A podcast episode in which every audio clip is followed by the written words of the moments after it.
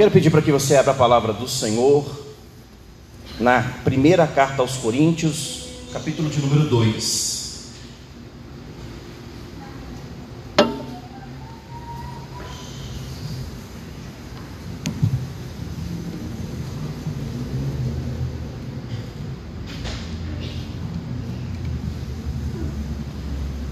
Primeira carta aos Coríntios, capítulo de número 2.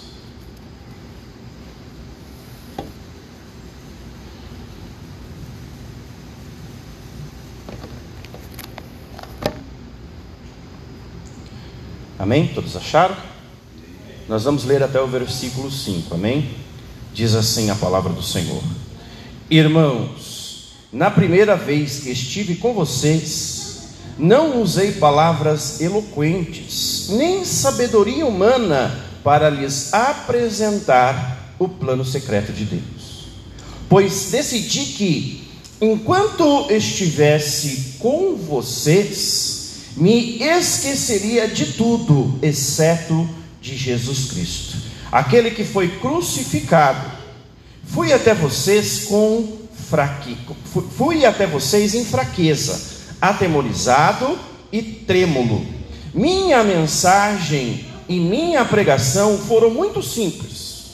Em vez de usar argumentos persuasivos e astutos, me firmei no poder do Espírito.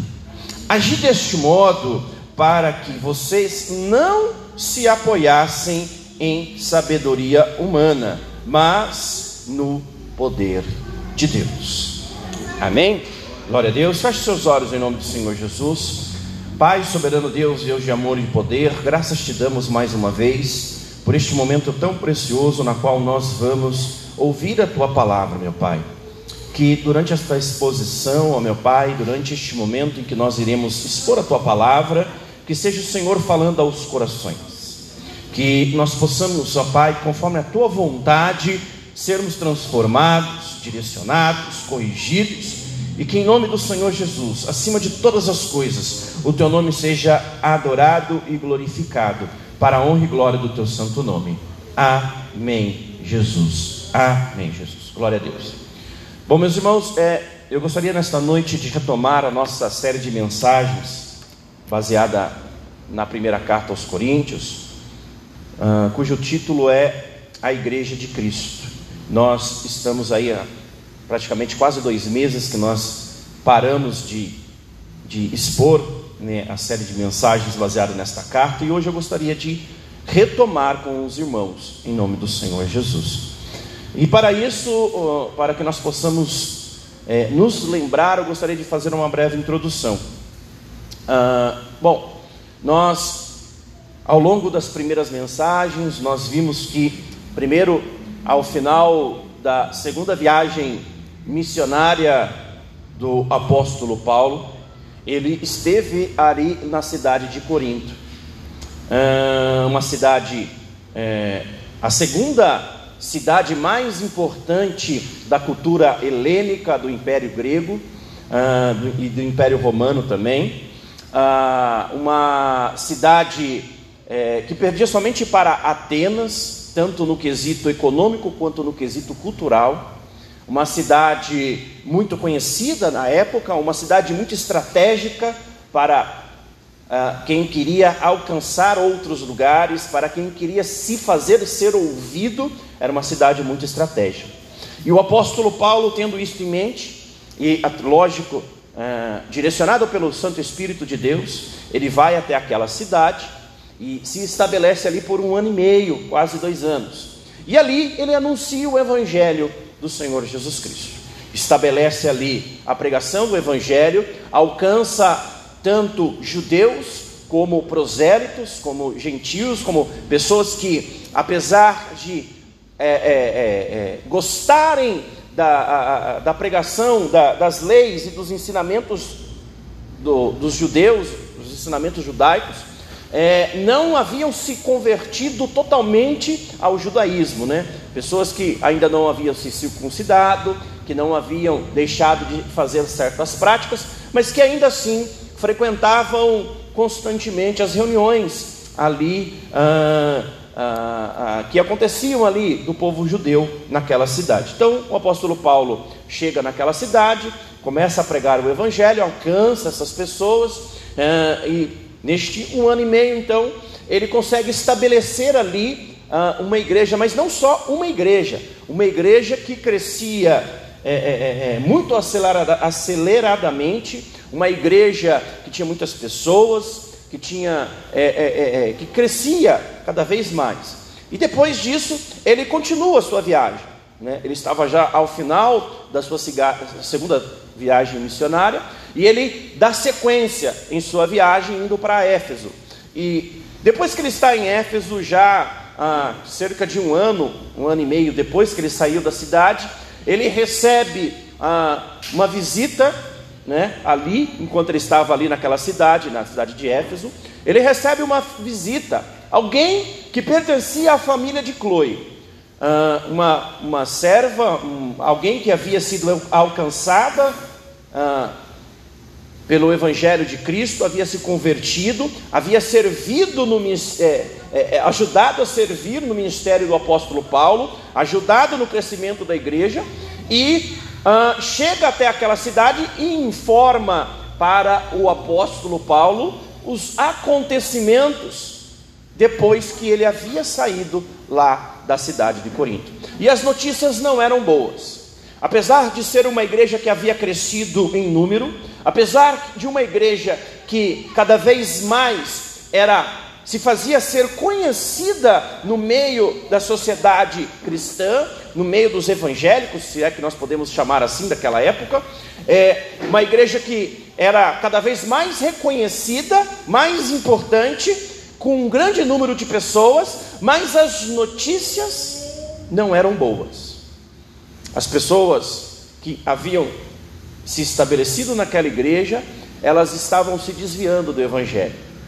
Ah, e dentre algumas de alguns problemas que a, a pessoa que chegou até Paulo trouxe, ah, haviam alguns principais. O primeiro deles era a, a, o sectarismo, a divisão que estava estabelecida ou se estabelecendo dentro daquela igreja. As pessoas estavam se dividindo em grupos dentro da igreja. Nós vimos nas primeiras mensagens, nos primeiros, nas primeiras é, é, mensagens dessa, dessa série, que as pessoas elas se dividiam conforme a associação, conforme elas se identificavam mais com o pregador que havia passado por aquela igreja. Algumas pessoas preferiam Paulo, outras pessoas preferiam Apolo, algumas preferiam Pedro, outras até mesmo se diziam ser ah, seguidoras somente de Jesus Cristo, que estas são denominadas os espirituais. Nós vamos ver um pouquinho mais para frente sobre essas pessoas. E este, essa divisão estava dominando a igreja, estava causando separação na igreja, ao ponto de se tornar um problema para aquela igreja. E outras, outras questões também estavam se levantando ali no meio daquela igreja, como a idolatria, como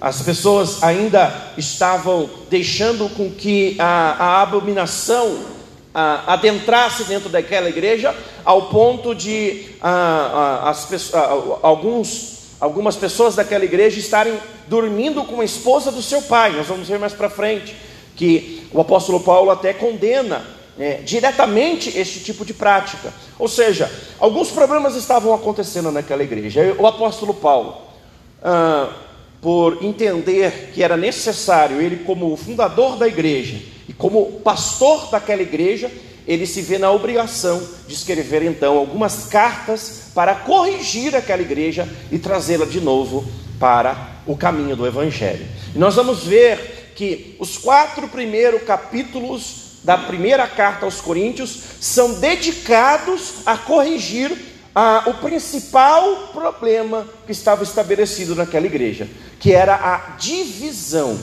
o sectarismo, as pessoas estarem é, é, é, divididas por preferências é, ideológicas que ocorriam ali dentro da igreja. Né? Então o apóstolo Paulo ele dedica os primeiros quatro capítulos da carta para é, é, tratar este problema. Nós vimos no primeiro, no primeiro capítulo que ele fala, ele dá uma pincelada naquilo que era o problema.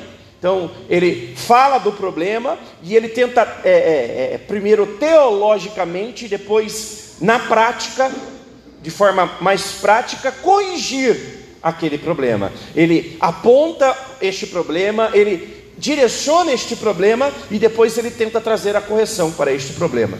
E já no, no, no capítulo 2, o apóstolo Paulo, ele vai usar aqueles que nós julgamos ser os principais argumentos para derrubar aquelas práticas errôneas ou as práticas erradas que estavam estabelecidas aqui naquela igreja, da, que estavam levando eles ao sectarismo. Né? Então nós vamos ver que no capítulo 2 ele, ele vai, o apóstolo Paulo ele vai trazer os três pilares do Evangelho de Jesus Cristo. Os três pilares do Evangelho de Jesus Cristo. Primeiro, no capítulo do versículo 1 ao versículo 5, que nós vamos hoje é, expor, ele fala sobre Cristo sendo a centralidade do Evangelho. Cristo como a centralidade do Evangelho. Depois do, do versículo 5 ao versículo 11, ele vai trazer como Deus o o, o, o, o, alicerce da igreja, Deus como sendo o alicerce do Evangelho, como a pedra fundamental do Evangelho, aquele que lança o Evangelho, o responsável por, pelo Evangelho, por assim dizer. E dos versículos, do versículo 12 em diante, o apóstolo Paulo, ele vai então fala, falar a respeito do Espírito Santo como aquele que direciona a igreja no Evangelho. Então, ele, através desses três argumentos, através desses três pilares, ele vai derrubar a, a, a, o conceito do sectarismo.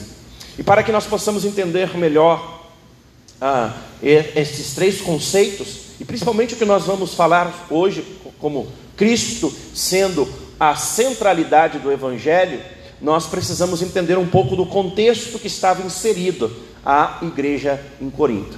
Era uma igreja, como eu já disse, uma igreja que estava estabelecida numa, igre... numa cidade que era, é, tinha uma cultura muito forte, uma cultura helênica muito forte uma cultura é, é, é, recheada de, de filósofos, uma cultura onde as pessoas elas tinham como fazendo um paralelo, assim como nós brasileiros costumamos ter o nosso time de preferência, uns torcem para o São Paulo, outros para o Palmeiras, outros para o Flamengo. Ah, naquela época, em Corinto, cada um tinha o seu próprio filósofo de, como, como seu ídolo, né? Existiam naquela época alguns filósofos é, é, é, é, que eram chamados de sofistas. Eram pessoas que iam até as praças principais e ficavam falando e pregando e dizendo, filosofando, falando sobre conceitos da vida, frases de efeito, palavras de efeito, para tentarem causar impacto na vida das pessoas trazendo ensinamentos humanos, humanistas, tentando trazer raciocínios e ideologias que traziam impacto na mente e na, na, na questão emocional de toda aquela população. E as pessoas se deixavam ser iludidas por estes sofistas, ao ponto de terem os seus sofistas ou os seus filósofos de preferência. Então, estas eram as pessoas que haviam se convertido ao Evangelho e estavam dentro da igreja de Corinto. E ao, ao adentrarem a igreja de Corinto, eles trazem junto com eles é, esta mesma perspectiva, este mesmo conceito.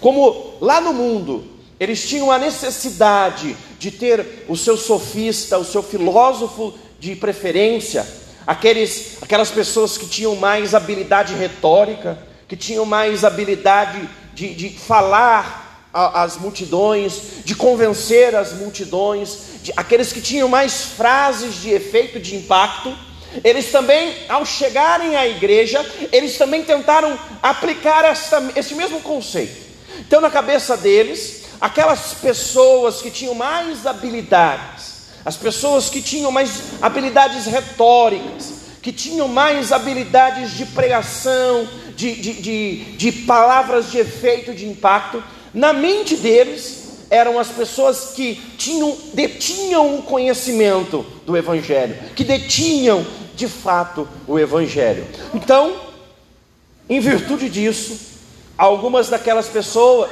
se identificaram mais com Paulo, achavam que Paulo tinha a habilidade da retórica. Então, para eles, era Paulo que detinha o Evangelho e o conhecimento do Evangelho. Já outras olhavam para Apolo e, e entendiam que ele sim tinha essa habilidade, tinha palavras de efeito, palavras de impacto, palavras que motivavam eles, e portanto era ele que tinha e detinha o Evangelho. Já outros pensavam que Pedro, sim, que era devia ser ouvido. Afinal de contas, Pedro, numa só pregação, conseguiu converter mais de duas mil pessoas. Então, Pedro é que deveria ser ouvido, era Pedro que tinha o verdadeiro evangelho. E na igreja isso era perceptível. Então, as pessoas que gostavam de Paulo sentavam todas juntas no local. Há outras que gostavam de Pedro, elas se sentavam todas juntas no local. E também Apolo acontecia a mesma coisa. E caus, isso causou divisões dentro da igreja, causou, causou brigas dentro da igreja, ao ponto de eles discutirem quem era de fato o representante real e verdadeiro do Evangelho dentro da igreja. E isso é interessante. Talvez seja o, um dos maiores motivos que os teólogos entendem que Aquele, aquelas pessoas que querem entender o que acontece na igreja do século 21 devem estudar a igreja de Corinto.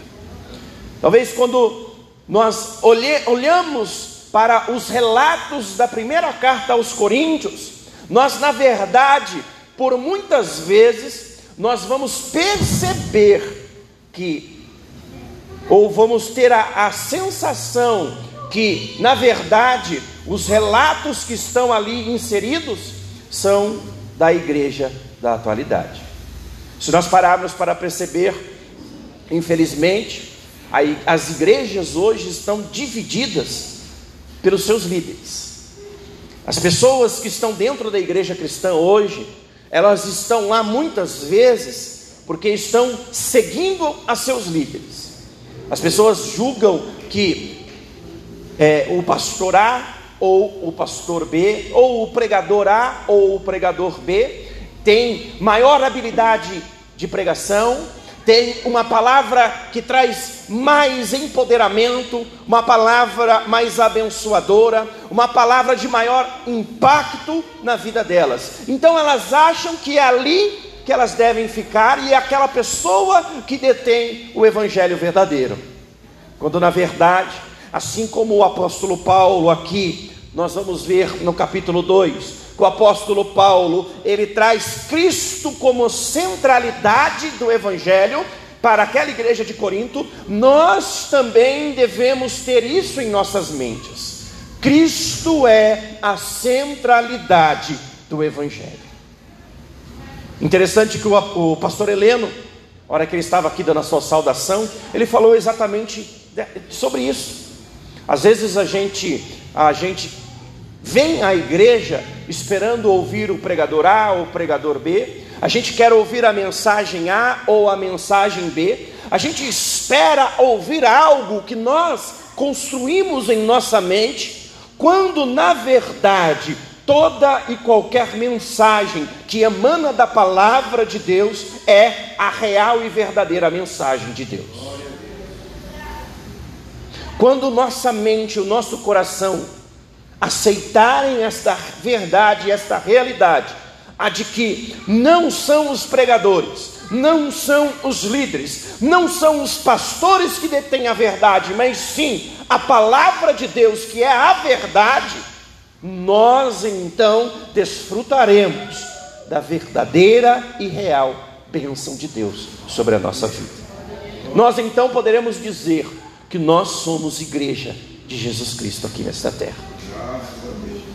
Então é neste contexto que o apóstolo Paulo agora vai começar o seu maior argumento para derrubar aquela aquele sectarismo, aquela divisão que estava ocorrendo naquela igreja. E este também tem que ser o maior motivo de nós desconstruirmos a divisão que nós mesmos criamos dentro da igreja. A de seguir a determinado pastor, a de querer achar que determinado pastor que está numa igreja que tem mais membros, que tem mais seguidores nas redes sociais, é de fato o pastor mais abençoado, quando na verdade não é o pastor, não é o pregador que tem a bênção. O quem, quem abençoa é o dono da mensagem. Quem abençoa é quem colocou o pregador para dizer a mensagem, e não o mensageiro. E o apóstolo Paulo, ele vai trazer Cristo como a centralidade do Evangelho, como principal argumento para desconstruir todo aquele sectarismo que estava ocorrendo ali na igreja de Corinto. Veja o que diz o versículo 1: Irmãos, na primeira vez que estive com vocês, não usei palavras eloquentes, nem sabedoria humana para lhes apresentar o plano secreto de Deus. Olha só que interessante. Primeira coisa que nós devemos dar ênfase aqui nesse primeiro versículo é quem era o dono do plano. Existia um plano, um plano secreto, um plano de reconstrução, um plano de regeneração, um plano de salvação para a humanidade. Existia um plano de pegar o ser humano e trazer ele de volta à condição para a qual ele foi criado. Quem era o dono desse plano? O apóstolo Paulo já começa o seu argumento enfatizando quem era o dono do plano. O plano secreto era de Deus. O plano não era dos filósofos, não era dos precadores, não era dos pastores, não era nem mesmo do próprio apóstolo Paulo, que era o fundador da igreja, que era a quem eles recorriam para receber as instruções. O plano secreto era de Deus e o próprio Deus é quem estava colocando o plano em prática. Na primeira vez que estive com vocês, não usei palavras eloquentes, nem sabedoria humana, para lhes apresentar o plano secreto de Deus. O plano era de Deus, então Deus, se era de Deus, não precisava de sabedoria humana, não precisava de persuasão humana, para que o plano de Deus se concretizasse no meio da, daquela igreja.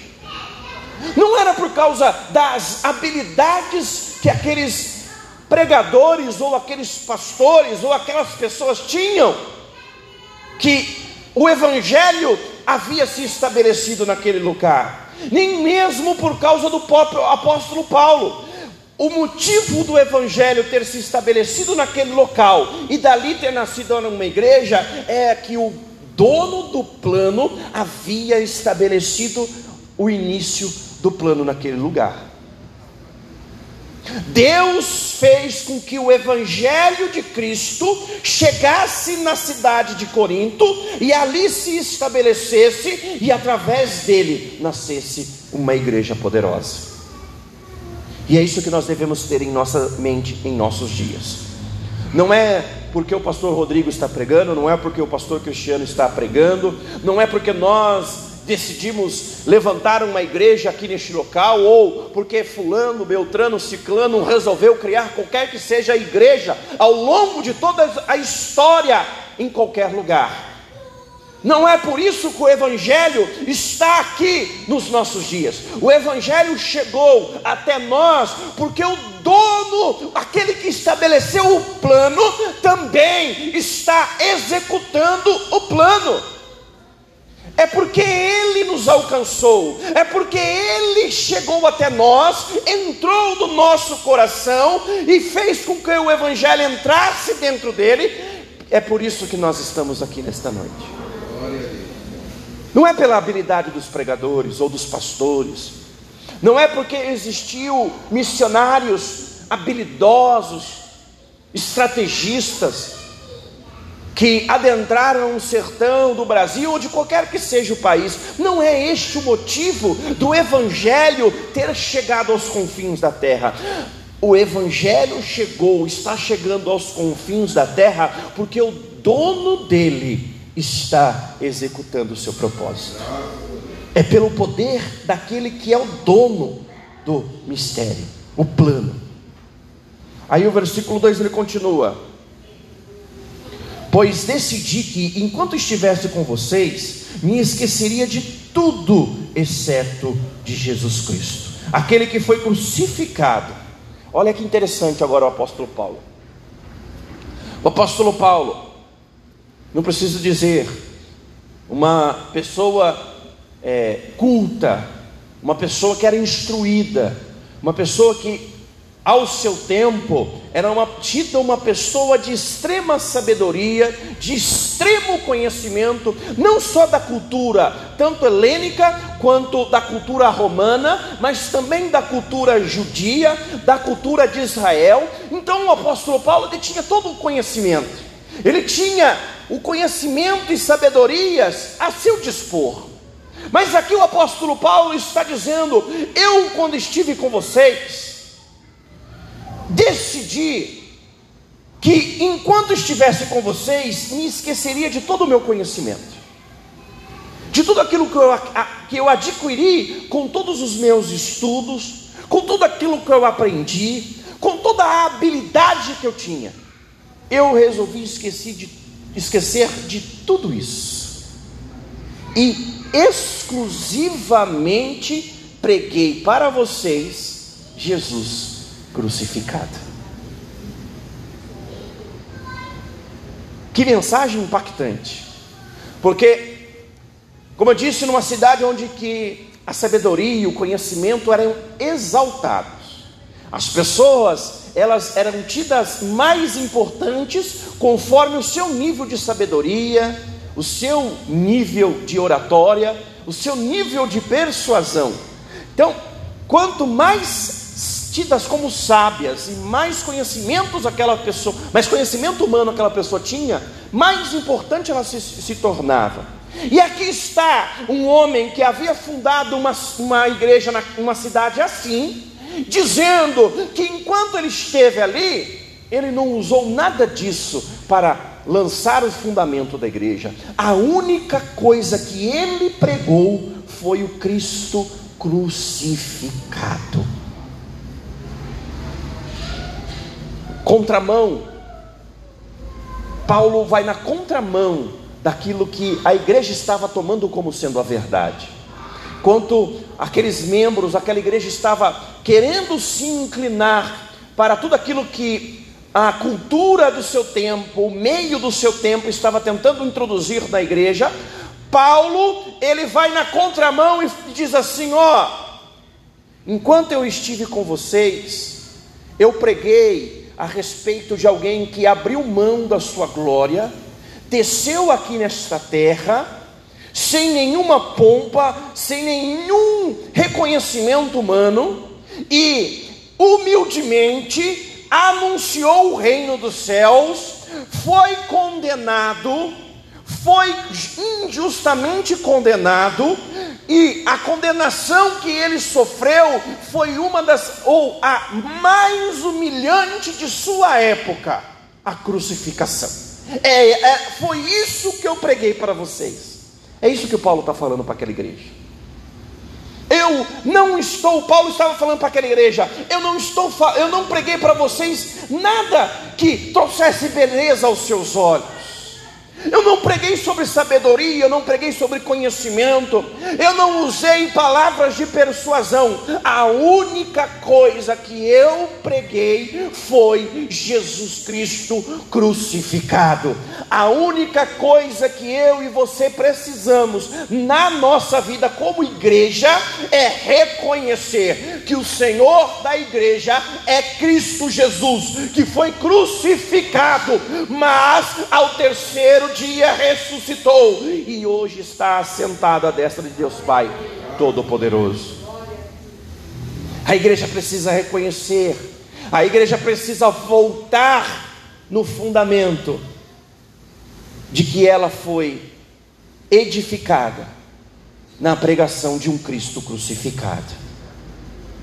Assim como aquela igreja que buscava se fundar em reconhecimento humano. Assim como aquela igreja que buscava lançar os seus alicerces sob, ou lançar os, as suas paredes sob um alicerce baseado em status humano, na cultura humana. Em nossos dias, nós temos visto que muitas vezes nós, como Igreja de Cristo, temos tendido a também nos desviar para este caminho, nos esquecendo que o Cristo a quem nós servimos, o Cristo que é o fundamento desta igreja, foi perseguido, foi humilhado, foi escorraçado. E ao nos esquecermos disso, nós vamos através de glória humana. Queremos nos introduzir na cultura deste mundo, ou deixar com que a cultura deste mundo se introduza dentro da igreja, quando na verdade a cultura, a única cultura que a igreja deve seguir é a de Cristo crucificado. E por que é importante reconhecermos isso? Porque se você serve a um Senhor que é crucificado, você também se crucifica. Você também pega a sua cruz e segue Ele. E se você pegou a sua cruz e está seguindo a Jesus Cristo, você morreu para toda essa sabedoria humana, para toda esta cultura humana, para todo este desejo humano, para todo este reconhecimento e status humanos que tentam adentrar a nossa igreja. Quando a igreja ela reconhece que serve a um Cristo crucificado, ela reconhece que a recompensa dela, o reconhecimento dela não é aqui neste mundo, é sim lá na eternidade, na Nova Jerusalém. Quando nós reconhecemos isso, nós começamos então a, a, a entender o nosso papel aqui neste mundo como igreja.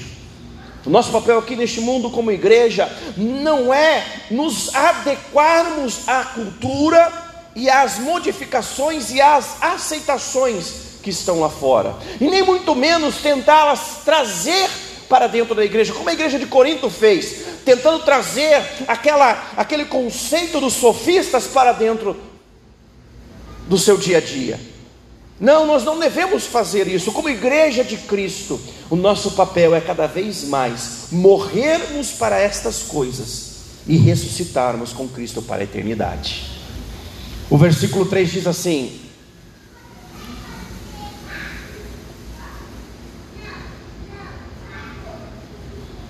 Fui até vocês em fraqueza, atemorizado e trêmulo. Aqui o apóstolo Paulo ele está. Se, se, nós percebermos a evolução do capítulo 2, ele cada vez mais, ele está colocando ele mesmo de escanteio.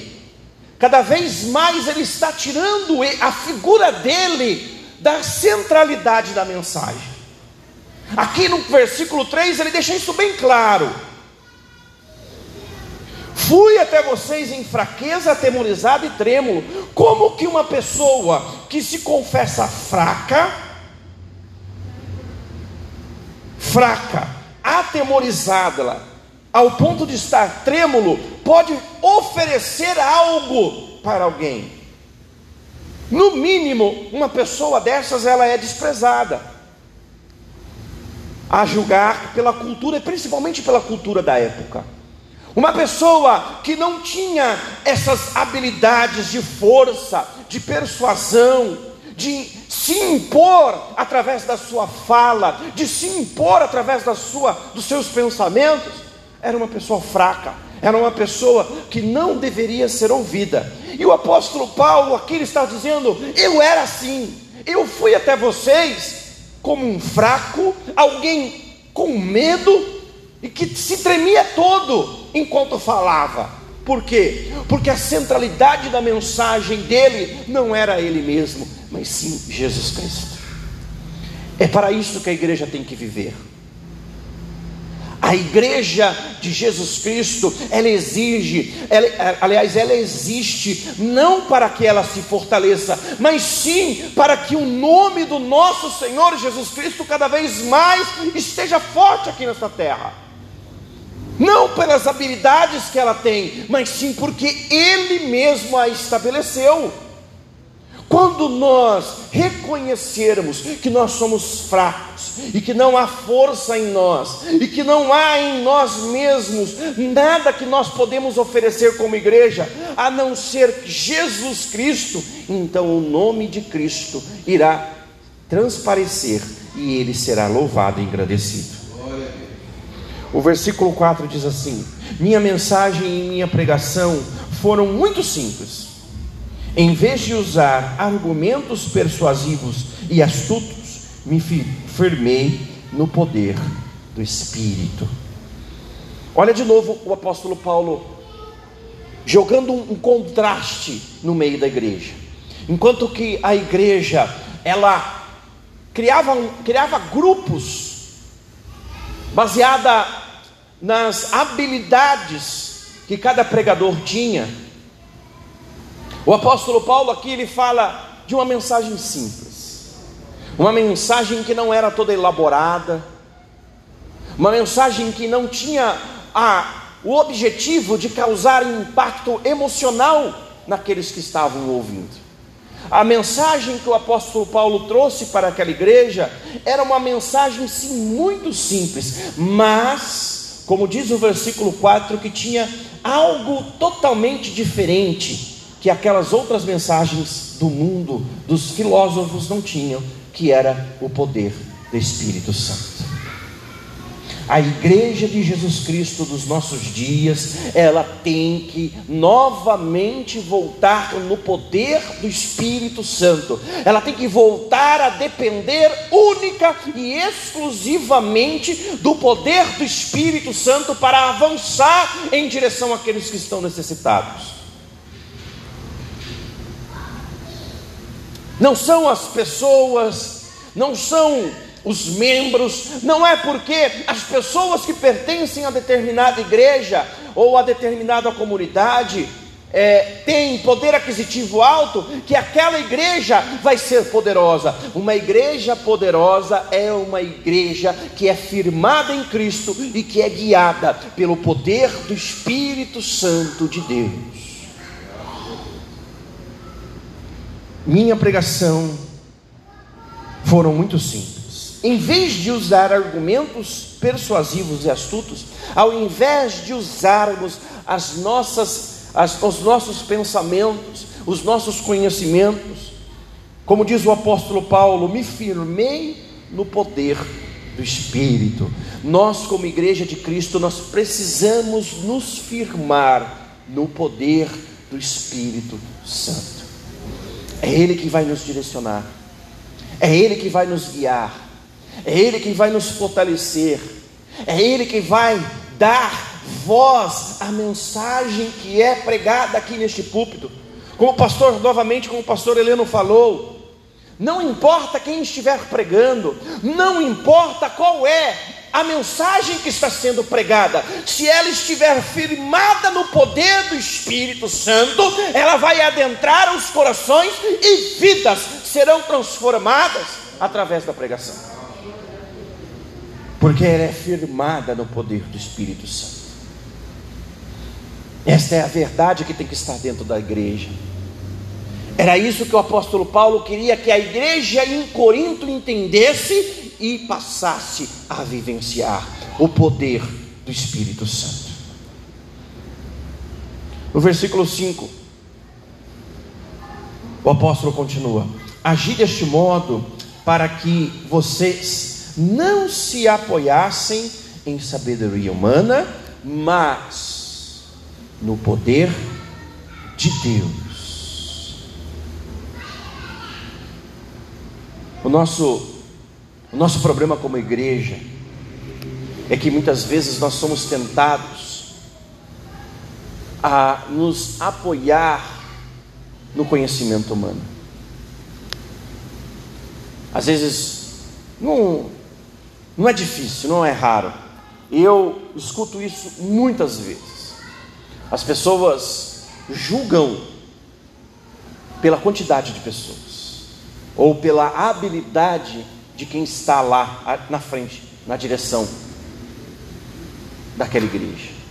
As pessoas acham que por a igreja estar cheia de pessoas e por os pregadores daquela igreja deterem conhecimento, habilidades, astúcia, aquela igreja é abençoada ou aquela igreja é próspera.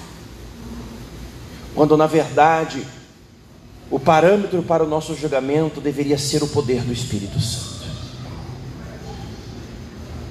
Nós não devemos nos apoiar na sabedoria humana, nós não podemos, como igreja de Cristo, nos apoiar na habilidade que o pastor Cristiano tem, na habilidade que o pastor Rodrigo tem, na habilidade que o pastor Heleno tem. Nós não podemos nos basear nas habilidades das pessoas que estão à frente deste trabalho.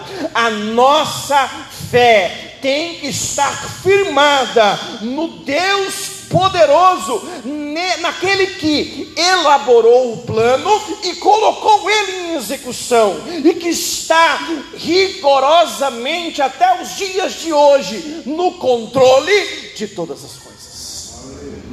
É Ele quem conduz a igreja, que Ele mesmo estabeleceu através do seu próprio Filho aqui nesta terra. Cristo é a centralidade do Evangelho. A igreja tem que ter Cristo como centro de todas as coisas. A igreja tem que estar olhando sempre e em todos os momentos para Cristo. Tudo que a igreja fizer, tudo que a igreja almejar, tudo que a igreja sonhar, tudo que a igreja for, tem que estar apontando para Cristo e este crucificado. O nosso anseio é por Jesus Cristo. Os nossos desejos têm que estar em Jesus Cristo. Os nossos pensamentos têm que estar em cativos em Cristo Jesus. Para que o poder de Deus, através do Espírito Santo do Senhor, esteja também em nosso meio e nos dê forças, nos dê sabedoria, nos dê direção, nos, com, nos, nos direcione para o caminho que Ele mesmo quer para cada um de nós. Quando Cristo for a centralidade da igreja, quando Cristo for o centro, o pilar principal da igreja, essa igreja sim poderá se considerar uma igreja vitoriosa. Era isso que Paulo queria que aquela igreja em Corinto entendesse. Paulo queria que a igreja entendesse que não eram as pessoas que ali estavam, não era a habilidade das pessoas que ali estavam que iriam fazer a diferença. Nós também temos que ter isso em nossa mente. Não são as habilidades, não são os nossos recursos, não é a beleza aparente do templo da igreja, não é a localização da igreja, não é o nome ou a relevância que tem os pastores da igreja. Quem de fato faz a igreja vitoriosa é Jesus Cristo. E quando Jesus Cristo é o centro da igreja, todas as coisas cooperarão para o bem dela. Quando Cristo for a, a centralidade da igreja, a igreja reinará triunfante. Que nós possamos, em nome do Senhor Jesus Cristo, que nós possamos aprender com os ensinamentos do apóstolo Paulo, que nós possamos reconhecer, como eu já disse nesta noite, se nós formos ler e meditar nestas palavras, nós vamos nos enxergar nestas palavras. E eu digo nos enxergar como igreja, a igreja do século 21, não a igreja aqui do Ministério Acolhendo Almas, não, eu estou falando da igreja de um modo geral. Quando nós olhamos para a igreja do século 21 e meditamos nas palavras do apóstolo Paulo para a igreja de Corinto, nós vamos começar a entender que nós estamos mais parecidos com a igreja de Corinto naqueles dias do que com Cristo Jesus, nosso Senhor. E com isso, que nós possamos meditar nestas palavras, que nós possamos aprender com estes ensinamentos do apóstolo Paulo e que nós possamos, em nome do Senhor Jesus Cristo, novamente trazer Cristo para o centro, para deixar com que Cristo se torne o pilar principal da igreja que ele mesmo estabeleceu. Que o Espírito Santo continue falando em cada coração. Se coloque todos de pé em nome do Senhor Jesus.